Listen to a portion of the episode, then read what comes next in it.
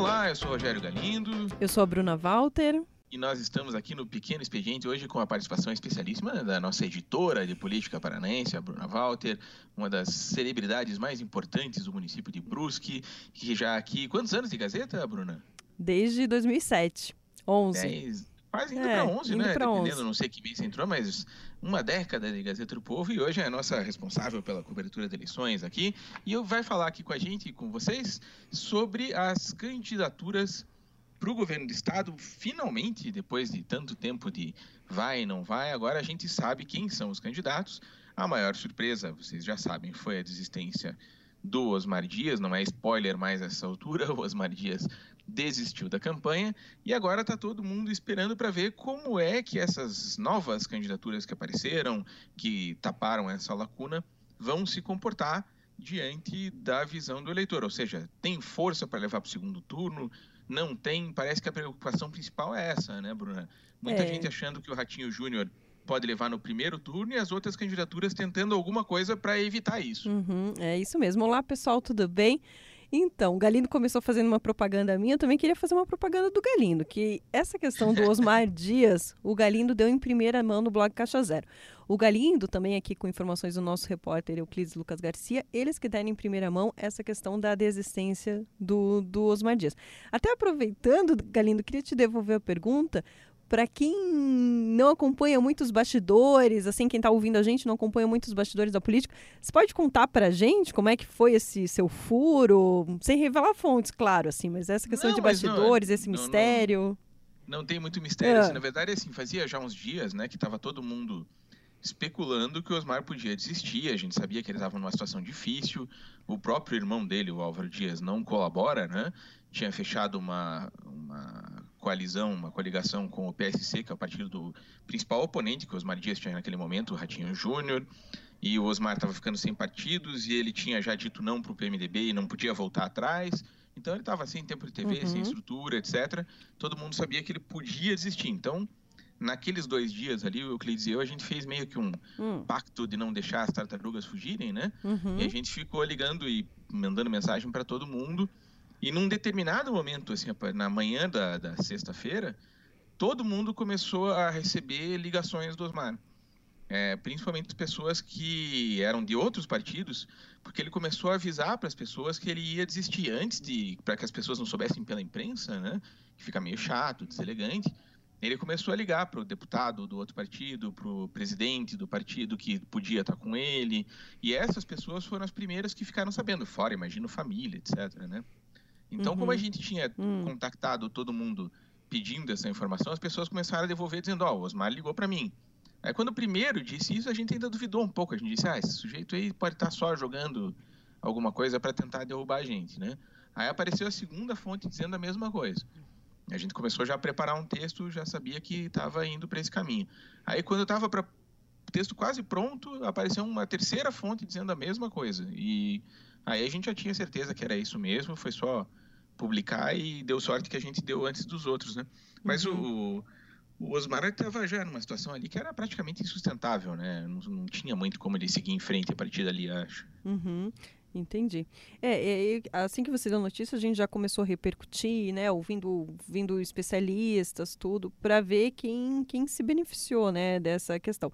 E aí os analistas, né, começaram a apontar isso que você falou, né, que a tendência, né, é essa questão de se encaminhar para o primeiro turno. Mas isso, né, a gente vai saber o cenário, também você, o conteúdo que você deu no blog, da primeira pesquisa, né, registrada agora após a definição dos nomes, né? Quando que sai, Galindo? Então, sai na terça-feira, foi encomendada pelo jornal Bem Paraná, nosso concorrente aqui de Curitiba, né? E foi encomendada para o Instituto IRG, que é um instituto que tem uma certa. eh, tem acertado algumas pesquisas, tem dado algumas, alguns resultados aí que foram considerados bem importantes, não é nenhum instituto desconhecido, como aparece às vezes, né? Então a gente está imaginando que vai dar para ter uma noção do quadro. Por enquanto, nem as pesquisas internas dos partidos con- conseguiram ter uma noção exata, até porque logo depois da desistência dos Mar Dias apareceu uma candidatura nova, importante, que é do João Arruda, né, deputado federal, e mais do que deputado, é filho, é sobrinho do, do senador Requião, né? Então, se o Requião realmente fizer esforço, é um sujeito que já se elegeu governador três vezes, senador duas vezes, com mais de 3 milhões de votos nas costas cada vez aí. Então, se o Requião realmente transferir voto para ele, é um sujeito que pode fazer diferença. E é com isso que o Ricardo Barros conta, né? Mas só terminando aqui na, na pesquisa, então a gente tá, tá, os partidos não tiveram nem tempo ainda de medir, porque levam cinco, seis dias aí para fazer uma pesquisa bem feita, para encomendar, etc. Então não, ninguém sabe, nem, nem as pesquisas internas, nem os trackings dos partidos conseguiram ainda ter noção se o Ratinho está tão na frente assim como eles imaginam que poderia fechar no primeiro turno tal. E o, a expectativa do Ricardo Barros, principalmente o articulador da CIDA, né, da CIDA Borghetti, governadora, é que o João Arruda tenha uma quantidade suficiente de votos para, somado a Cida Borghetti, somado ao Ratinho, somado aos outros candidatos menores, eles poderem ter mais votos, toda essa soma, ter mais votos do que o Ratinho Júnior, o que forçaria um segundo turno. Essa é a expectativa no momento. Né? É, e você entrevistou, né, Galindo? Você entrevistou o João Arruda. E qual foi a tua percepção falando com ele? Ah, o Arruda é um sujeito que nunca disputou uma, uma majoritária, né? Ele foi duas vezes candidato a deputado federal, se elegeu bem, ele tem aí, acho que na última vez, se não me engano, fez uns 120 mil votos, que é uma votação expressiva, mas para você imaginar uma campanha para o governo do estado, você tem para se eleger, você tem que fazer 3 milhões de votos, 3 milhões e meio de votos. Então é muito diferente. Ele está otimista, ele conseguiu, apesar de em cima da hora a, não ter muito tempo para montar a chapa, ele conseguiu apoios importantes do PDT, do PCdoB e do Solidariedade. Solidariedade é um partido pequeno, o PCdoB também, mas o PDT já é um partido de médio porte. E o MDB por si só caminha com as próprias pernas, porque é um partido que tem bastante estrutura. Ele acha que com o hum. apoio do tio, com o apoio desses partidos, pode, pode ir longe. Dinheiro não é o problema, tempo de TV eles têm. Então, ele é, é genro também do João Malucelli, que é um empresário importante aqui da cidade. Então, ele imagina. Agora, lógico, assim, é o otimismo do candidato. Se for pelo otimismo de todos eles, todos estão eleitos, né? Então, não dá não dá para se fiar muito nisso. É, você falou da questão da, da força, né? Da força do partido. Até o nosso colega, né, o um blogueiro João Frei, ele fez um levantamento com relação aos prefeitos aliados, né? Então, uhum. assim, ele levantou que a Cida Borghetti tem 149 prefeitos aliados, Ratinho Júnior 121 e João Arruda do MDB 110. Então é uma uhum. força, né, no interior. Sim, alguns, algumas prefeituras grandes, né? Embora as maiores, a maior, a maior parte das hum. prefeituras grandes está na mão da Cida e algumas do Ratinho, né? Mas o MDB tem algumas cidades importantes e, e nessas cidades menores, embora às vezes a gente menospreze, né? Ainda mais a gente que é aqui da capital, né? A gente menospreza às vezes esse voto lá do interiorzão, mas pelo contrário, nesse nesses municípios, às vezes, é que o prefeito tem mais é, força, mais potencial para mudar o voto do eleitor, né? É lá que o sujeito realmente pergunta para o vereador, pergunta para o prefeito, que o prefeito tem essa capacidade, essa capilaridade. Assim, se você perguntar a influência do prefeito de uma grande capital, de uma grande cidade, é, talvez o cidadão não, não, leve tanto em conta se o Greca, ou se o Marcelo Berinatti, ou se o César Silvestre vai votar no fulano ou no ciclano, mas na, lá em, uma cidade de 5 mil habitantes, sim, a postura do prefeito em relação à eleição é, é decisiva, né? Uhum. Então é um partido que tem bastante estrutura, lógico. É... Bom, é, e essa questão da, da campanha para o governo do estado, é, aqui na Gazeta, né, aproveitando você que está nos ouvindo, a gente queria fazer um convite que nós vamos promover debates olho no olho entre os candidatos ao governo do estado. Isso mesmo. Os candidatos, eh, eles vão participar de debates que nós vamos promover ao vivo, um contra o outro, semelhante a um jogo de xadrez em que cada um tem o seu tempo. E são os dois utilizando esse tempo para comunicar suas propostas, né, debater um contra o outro. É, isso, já quiser anotar na sua agenda, começa a partir do dia 20 de agosto. Que é, é fora essa segunda outra agora, né? Isso. né? Segunda-feira agora é dia 13, no dia 20 começa essa série histórica aí, né? A gente nunca fez pro governo do estado, né, Bruna? Todo mundo empolgado aqui. É, então, que a gente já fez em 2016, né? Uma ideia que o Galindo trouxe aqui pra gente com, quando estava a eleição municipal para os, os que estavam postulando a prefeitura de Curitiba e agora para o governo do estado. E nós já temos as duplas sorteadas, né? Os nomes já estão definidos. É, até inclusive legal dizer que os candidatos já toparam, né? Aceitaram, assinaram, já está todo mundo de acordo. Então, assim, não é só uma ideia, já está acontecendo mesmo, né? E dia 20 a gente está no ar né? Isso, está no ar com o um debate entre Cida Borghetti e Ratinho Júnior. Então, coloque ali na sua agenda. Dia 20 de agosto, a partir das duas e meia, um debate entre Cida Borghetti e Ratinho Júnior. Sem amarras, sem questão de temas, temas específicos, os dois utilizando o tempo que eles têm para falar ao vivo com você da melhor maneira. Não e... vai ter o Cabo da Ciolo nesse dia, né, Bruna? Cabo da Ciolo não, não vai estar ah. presente, mas a gente, a gente, de qualquer jeito, a gente vai tentar fazer com que seja divertido mesmo sem a presença dele. Então, vai ser uma oportunidade única. Agora falando sério, né? É uma oportunidade única para você, eleitor, assim, né? Quando você, né, você ter ali, poder interagir com, com eles debatendo ao vivo. O Galindo será nosso mediador, mas a função do mediador é a questão é garantir que as regras, né, que foram acordadas sejam cumpridas. É, na verdade a ideia é que a gente apareça o menos possível, como num uhum. jogo de uhum. futebol, né? Quanto dizem que quanto menos o juiz aparece, melhor é, é ele, né? Então, é, se a gente puder não aparecer nenhum de nós ali, a ideia é que os candidatos sejam a atração, porque justamente eles é que estão disputando a eleição, não nós, né? Então a gente não quer estar no meio do caminho. Só se realmente alguém desrespeitar uma regra ou, sei lá, fizer uma ofensa, aí sim a gente vai ter que interferir mas fora isso, não, segue, segue o baile, uhum. né? E no dia 21 continua já, né, Bruna? Continua. Aí também, por questão de sorteio, nós transmitimos ao vivo, né, pelo nosso Facebook, Gazeta do Povo Política Paraná.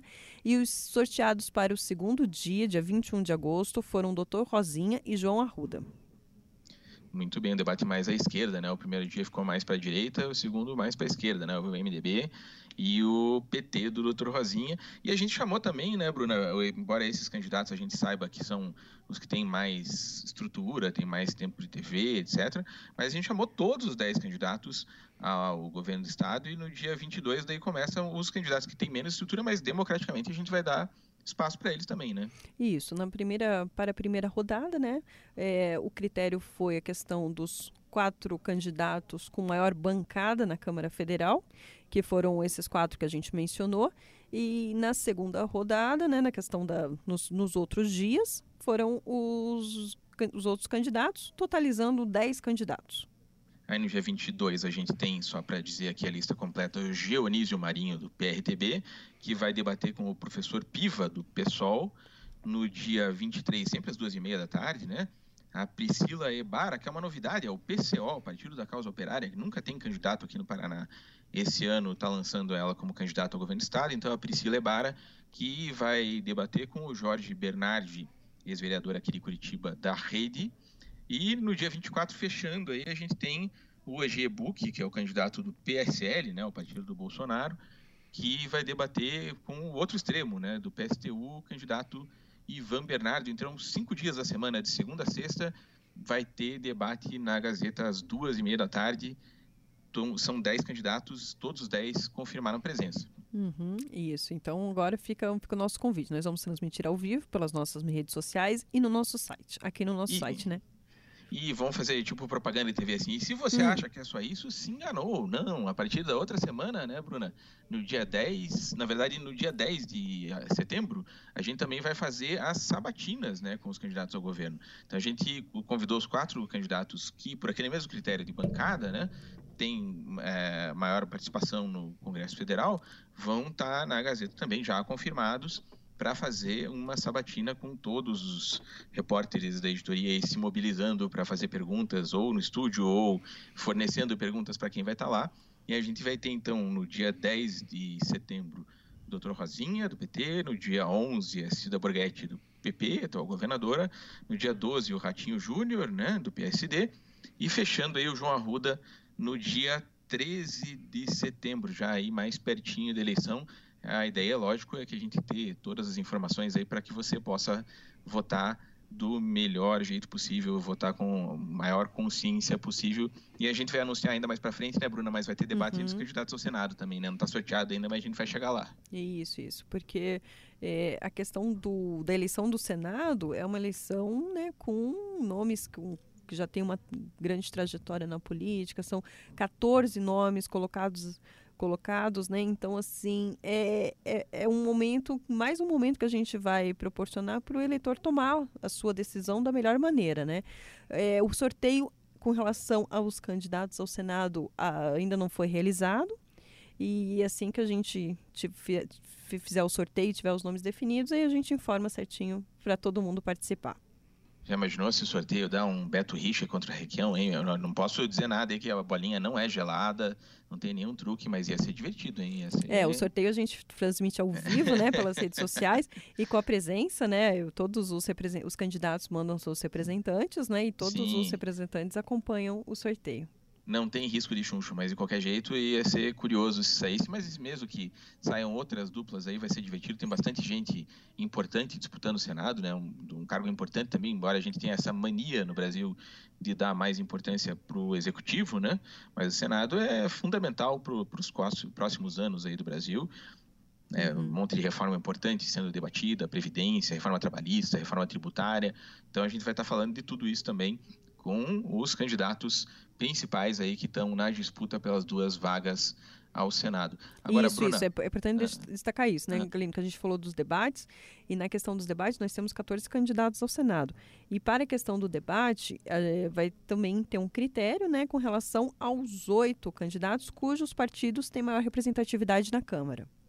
Isso, a gente chamou esses partidos e vai fazer a reunião para explicar para todos eles direitinho aí, e a gente anuncia assim que puder como é que vai ficar aí os dias exatamente e os emparelhamentos, quem que vai debater com quem. Mas acho que é uma cobertura bem bacana e a gente já está prevendo bastante coisa legal para poder é, dar essas informações para você. A gente fica meio, até meio orgulhoso, né, Bruna, a gente poder uhum. fazer tudo isso. Mas voltando aqui para uhum. a vaca fria, né, do jeito que a gente está vendo a eleição aqui, parece que justamente né, no Senado a gente tem uma situação né, até um pouco mais clara, né, assim, de saber que o Requião e o Beto Richa é, são os dois favoritos, né, por terem sido governadores, por terem uma estrutura muito maior. Tem alguns candidatos ali que são os principais, digamos, desafiantes deles, né?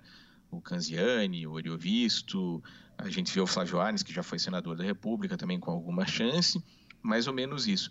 No governo do estado, como teve toda essa reviravolta nos últimos dias, a gente ainda está muito inseguro, né, de saber exatamente qual é o quadro. Você se arriscaria a dizer exatamente qual, fazer uma previsão de como é que deve se desenrolar aí essa essa eleição para o governo? Parece que é um bem, bem ainda é, é, difícil, né, da gente ter uma, uma garantia de qual que vai ser a definição, né? É difícil, assim, porque a gente teve histórico de pesquisas que foram impugnadas né? E aí agora, com relação agora as candidaturas formadas, novos nomes surgiram tal, eu espero, eu prefiro a prudência, espero a primeira pesquisa, que, que você falou que já está registrada, tal, que ali a gente vai ter uma, um cenário mais claro, né? Porque vai ser a primeira vez, né? Sem Osmar, com João Arruda, novos nomes colocados, né? Na, na intenção de voto para o eleitor. É, tem, tem, tem gente que acha até que o G-Book, embora seja candidato menos conhecido, né? Um sujeito que não tem é, o mesmo passado dos outros aí que já tem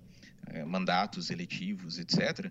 Mas principalmente, nem, nem, tanto pela, pela participação dele nos jornais, etc., que é um, um comentarista mais ou menos conhecido, mas principalmente por estar do lado do Bolsonaro, que é um candidato que hoje em dia tem uma, um apelo para muita gente, né? um sujeito que está, uh, é, no momento, como um dos principais presidenciáveis no Brasil, é, tem, tem gente que acha que isso pode fazer o EGBook ter uma votação maior do que se esperaria normalmente dele e que isso também poderia ajudar o Ricardo Barros a conseguir o segundo turno que ele tanto sonha para Cida Borghetti, né? É, porque Não só é para para registrar aqui, né, em 2014, o GEBUC concorreu ao governo do Paraná e fez 50.446 votos no primeiro turno. É um pouquinho menos de 1%, né? É, 0,85%. É, agora a gente imagina que com a história do Bolsonaro aí no, no, meio do caminho pode ser mais. Tanto é que o Ricardo Barros fez todo o esforço para que o João Arruda fosse candidato, para que o Francisquini fosse candidato, que acabou não dando certo, e para que o Eugebook fosse candidato, porque ele acha que só com essa é, multiplicidade de nomes é que ele tem chance de conseguir que a Cida Borghetti tenha uma possibilidade de enfrentar o Ratinho, porque qual que é o cálculo dele, só para explicar, qual é a diferença uhum. de, de, ganhar no primeiro ou no segundo turno? É que os aliados da Cida dizem assim, que ela é muito pouco conhecida, ela não era, até pouco tempo, não era conhecida da maioria dos paranaenses, assumiu o governo só agora em abril, nunca disputou uma eleição majoritária como cabeça de chapa, e, portanto, ela precisaria de mais tempo de TV, mais tempo para que as pessoas conheçam ela. Então, se a eleição for em 45 dias, como é o primeiro turno, só com 20 dias mais ou menos de exposição na TV, eles acham que é muito pouco para que ela ganhe do Ratinho, que é um sujeito que já foi candidato a prefeito de Curitiba, que é filho de um dos apresentadores mais conhecidos do país, que tem um programa de rádio que está toda manhã é, com milhões de pessoas ouvindo, que está nas mídias, que tem uma TV, que tem rádio. Então seria difícil para ela competir em pé de igualdade nessas circunstâncias. Eles acham que se eles conseguirem arrastar essa eleição para o segundo turno, botando ela em exposição mais tempo na TV, por mais um mês, né? quase um mês de diferença entre o primeiro e o segundo turno, aí eles acham que o jogo fica mais igual. Se é verdade ou não, a gente só vai saber lá na frente, mas é o plano deles é esse, tentar arrastar a eleição o máximo que der para que ela fique mais conhecida. É, então, o nosso colega, né, o Clis Lucas Garcia, ele levantou, né, a questão do tempo, né, que cada candidato vai ter no rádio e na TV. Então, o horário eleitoral começa a partir de 31 de agosto, no fim do mês. A CIDA, né, com todos os partidos aliados, vai ter 3 minutos e 2 segundos. Ratinho Júnior com 2 minutos e 4 segundos, João Arruda com 1 minuto e 51 segundos, Doutor Rosinha com 1 minuto e 11 segundos, e depois o, os tempos variam, né, de 11 segundos a 6 segundos. É, seis segundos não dá para nada, né? Mas a gente sabe que esses quatro aí é que tem alguma chance de fazer alguma coisa com o horário eleitoral, que ficou muito reduzido, né? Para você que não gosta do horário eleitoral, é uma boa notícia, né? Porque além de ser um período menor, menos dias, o, o tempo de cada bloco vai ser muito mais curto. Se não me engano, são 11 ou 12 minutos por dia, né, Bruna? Então você vai ficar muito tempo, muito pouco tempo, os candidatos vão ter para para se apresentar ali na TV e no rádio. Então eles sabem que por isso que o segundo turno seria importante para eles para dar mais essa chance dela ficar conhecida. É, são se nove minutos, né? São nove dos nove é, minutos disponíveis, né, para horário. É muito curtinho. Né? Horário né? eleitoral, isso. E aí o, ele vai passar então duas vezes ao dia, às segundas, quartas e sextas-feiras. Que qual é a tua opinião sobre isso, Galino? Você acha que o eleitor toma decisão sobre em quem votar através do horário eleitoral?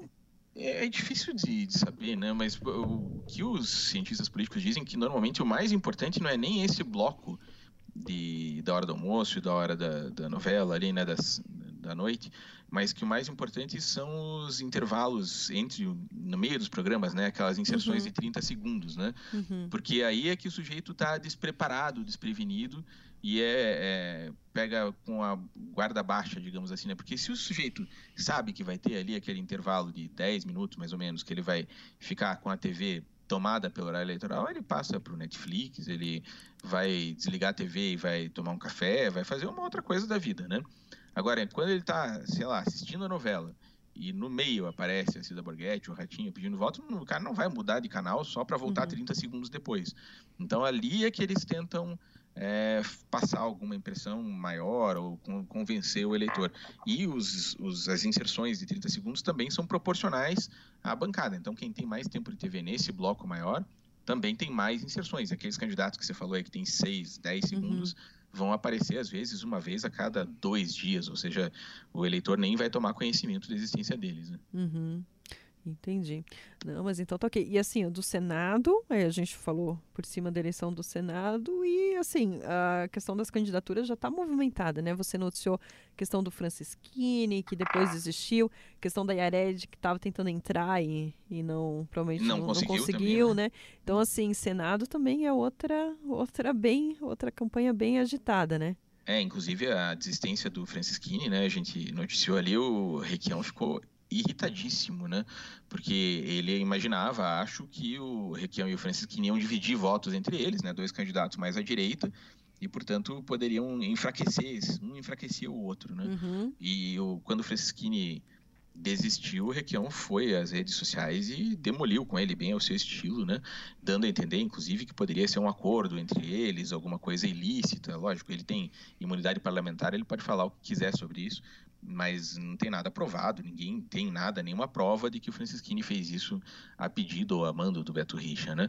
Mas de fato ficou muito mais fácil para o Beto agora, né? Ele não, não vai ter nem Yared, nem o Takayama, nem o Francisquini, nem o Nele Prevot. Todos os candidatos mais à direita foram desistindo e ele agora está com caminho mais ou menos aberto para se eleger o que a gente, o natural, digamos assim, pelo histórico dos dois, seria ele e o Requião dispararem na frente. Não sabemos se vai ser isso, porque eleição para o Senado é muito difícil, né? O Flávio Arnes, em 2002, provou isso melhor do que ninguém, né? Todo mundo imaginava que os Dias ia se eleger junto com o Luciano Pisato, ou com o Tony Garcia, ou com o Paulo Pimentel, que eram os outros candidatos.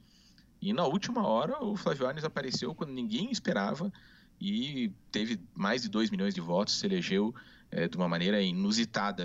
Pode ser que isso aconteça de novo. A eleição para o Senado é sempre mais imprevisível, né? Como são dois votos, a gente nunca consegue ter uma, uma, confiança tão grande quanto no governo, por exemplo. Né? Uhum. E como é que tá teu WhatsApp? Apitando direto com informações Não, agora... e bastidores e notícias agora... quentes dos políticos?